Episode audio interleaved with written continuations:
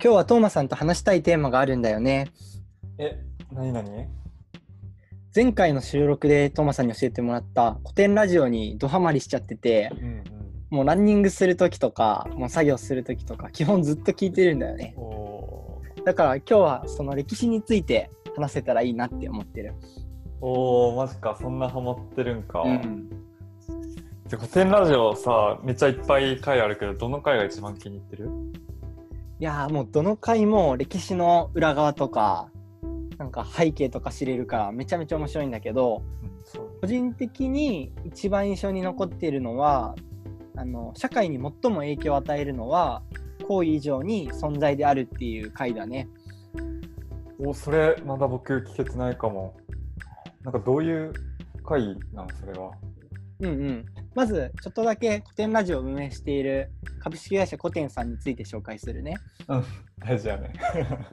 で古典さんはうん。あの約3500年分の歴史うん。を整理分類して新しい世界史データベースを作るサービスを開発されている会社さんでで古典ラジオっていう歴史にまつわる面白い話を伝えるラジオの運営もされている会社さんです。紹介ありがとうございます。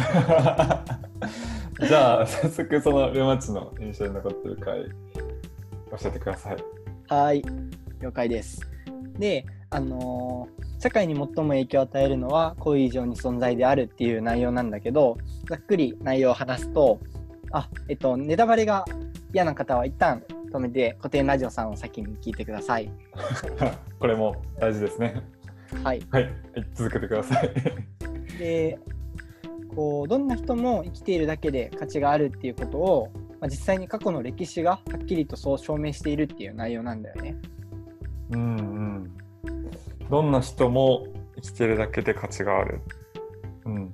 言葉としては理解できるけど、うん、実際となるとどうなんやろうね。なんか確信持てない部分もあるよね、正直。いやそうだよね。俺もそうなんだけど番組の中では3人の歴史上の偉人が紹介されてて、まあ、その事例が面白かったからここでも伝えさせてもらうね。うん。で番組ではイエス・キリストと儒教の孔子と、えー吉田松陰の3人の偉人が例えで出されていたんだけど、うん。彼らってまあめちゃめちゃ今有名じゃん？けど、なんか生前はそんなに大きなことを別に成し遂げたわけではないんだって。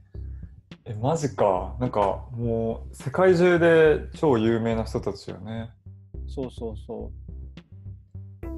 なんかこうイエスが行ったことはあの数百人から数千人規模の聴衆の前で、まあ、スピーチをしてたりとか少数少人数の弟子と、まあ、狭い範囲で一緒に遊説したぐらいえ孔子も、あのー今だとすごい論語とかが残ってると思うんだけど、うんまあ、その論語自体も別に孔子が書いたわけじゃなくて弟子たちが書いたものだし、ー、うん。まあ吉田松陰も西郷隆盛とかうんなんかその辺の偉人と比べて何か大きなことを別にやったわけではないんだよね。へえそうなんよね孔子が書いたわけじゃなくて孔子がこう言ってたよって弟子が書いてる。いわくだからね。いわくあなるほどね。そういうことか。そそっかそっか。面白いね。う。うん。でもなんか気になるのはさその権力持たない人が、うんうん。あそう生前そんな大きなこと成し遂げてないって言ったじゃない。うんうん、でも今はすごい偉人になってるのはすごい不思議よね。なんかその権力持たないけど死んだ後にこんなになんかもう世の中の人を動かしてる、うん社会を動かしてるっていうのがなんかすごい不思議やなって思った。そうだよね。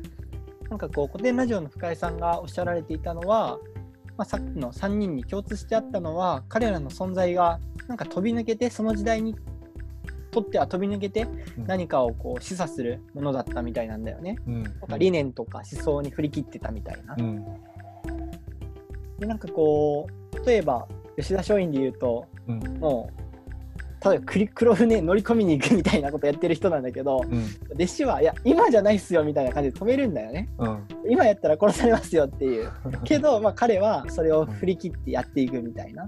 へで、まあ、実際に最終的には、ーまあ、イエスも、まあえー、と吉田松陰さんもうん。あ、処刑されてしまうんだけど、まあうん。処刑されるこう寸前まで彼らはなんか弟子の未来とかをこう心配してたりあ弟子にアドバイスとかしてるんだよね。そうそそうそううそういう生き方なんや。そううんうんでまあそういったこう振り切って死んでしまった師匠を見て、うんまあ弟子たちにはこうなんか罪悪感とかが生まれてきちゃうんだよね。うんうんなんか師匠はあんな生き様だったのにみたいな。うんうん俺たちはこのままではいいこのままでいいのだろうかみたいな。別に何かをやったわけではないけど、まあ、そういうふうに生きた存在があったことで、まあ、その弟子たちとかがそれを引き継いで、まあ、死後何千年も広く影響を与えるみたいなうん。こう不思議なこうなんて言うんだろうね。うん。つながりうん歴史がこう動いていくみたいな影響力の出し方みたい。うん。そっかそっか。なんか確かに結構今の時代もそうだけどさ、なんか人の存在から影響を受けて、なんか自分の考え方、まあ、行動変わることってあるよね。そうだよね。まあ、まあ、それが、まあ、この方々たちの場合は、まあ、かなり多い弟子たち、うんしかもかつむちゃくちゃ強い、当時で言うとむちゃくちゃ強いインパクトで伝播した時に、うん大きな社会の変化が起こったのかな。いやそうだよね。なんかもっと言うと、うんこういい影響を与えようと何か頑張ったりとか、まあ、今うん僕たちはしてるわけだけど、まうん。あ、それが本当に、まあ、社会とか将来にいい影響を与えられるかっていうのは、まあ、努力でできる部分もありつつも、うんまあぶっちゃけこうコントロール100%コントロールはできないんだよっていうふうにも言われていて、うん。ああ、なるほどね。なんか僕もそれで言うとなんか似たような事例知ってるかも。うんうんあの、ノーベル賞の,、あの設立者のノーベル博士、うんうん。あのダイヤダイナマイトの開発ですごい有名だと思うんだけど、当時は、その鉄道の工事とかトンネルの開発でうん。ダイナマイトめちゃくちゃ貢献してたんだけど、なんか今、その兵器としてなんか戦争でも利用されてるじゃない？うん。それについてなんかノーベル博士はなんか結構罪悪感感じてるんだってその貢献するためにやったのに逆のネガティブな方に作用してしまったってこと。いやそうだよね。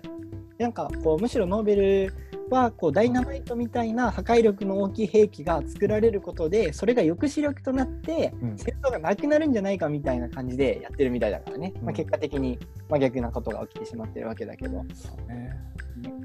最近こう古典ラジオの影響で歴史にはまっててこういろいろ勉強したりしてるんだけど、逆にこう短期的に見るとネガティブだけど長期的に見るとポジティブな事例も見つけたんだよね。おめっちゃ気になる。ぜひ教えて。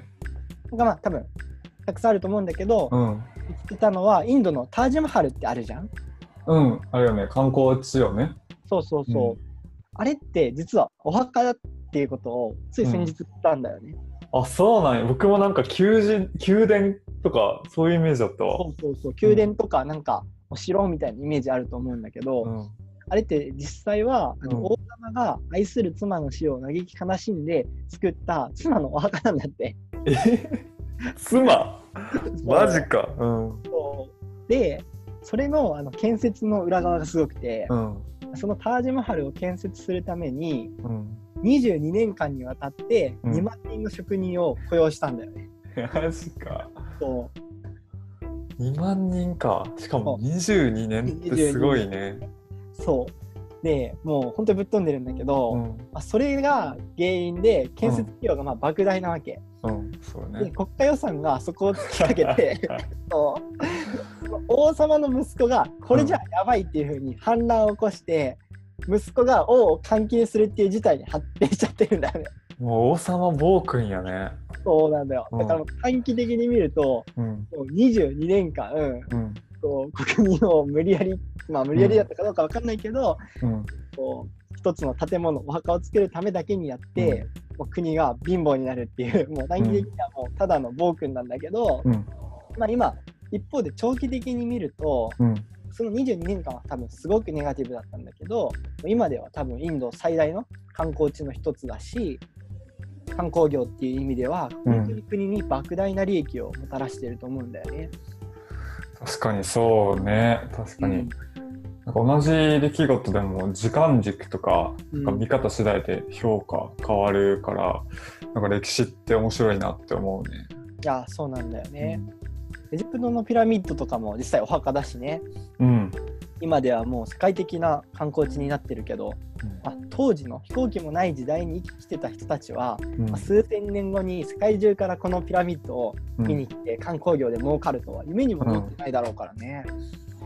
確かにね、そう、なんか今の話聞いてるとさ、本当なんか今の社会とか、まあ、例えば我々で言うと会社とかでのうんうん。生活とかにも、でもなんか置き換えられるなって考えられるけどさ、うんうんまあ、例えば、その、まあ、来月中にこの成果出さないといけないとか、うんなんか何か意義のあることを、なんか今すぐできる人でなければならないみたいなプレッシャーって結構あるじゃない？そうだね。なんかそれもすごい大事だけど、なんかそれはあくまでなんか一つの物差しから見た視点だって、なんか別の角度とか、まあ他の物差しで見た時の捉え方もなんかあるんだっていうのをなんか意識として持っておくだけで、うんまあ自分自身に対してもそうだし、なんか他の人とか、あとなんか物事をなんかもっといろんな相対化して見れるようになるんじゃないかなって思ったね。いや本当その通りだよね。なんか大人になってやっと歴史を学ぶ意義とか面白さ面白さを感じるようになったよね。うん。古典ラジオさん本当に面白いので、ぜひ皆さんもよかったら聞いてみてください。はい、あの説明欄にも URL 貼っておきますので、皆さん是非聞いてみてください。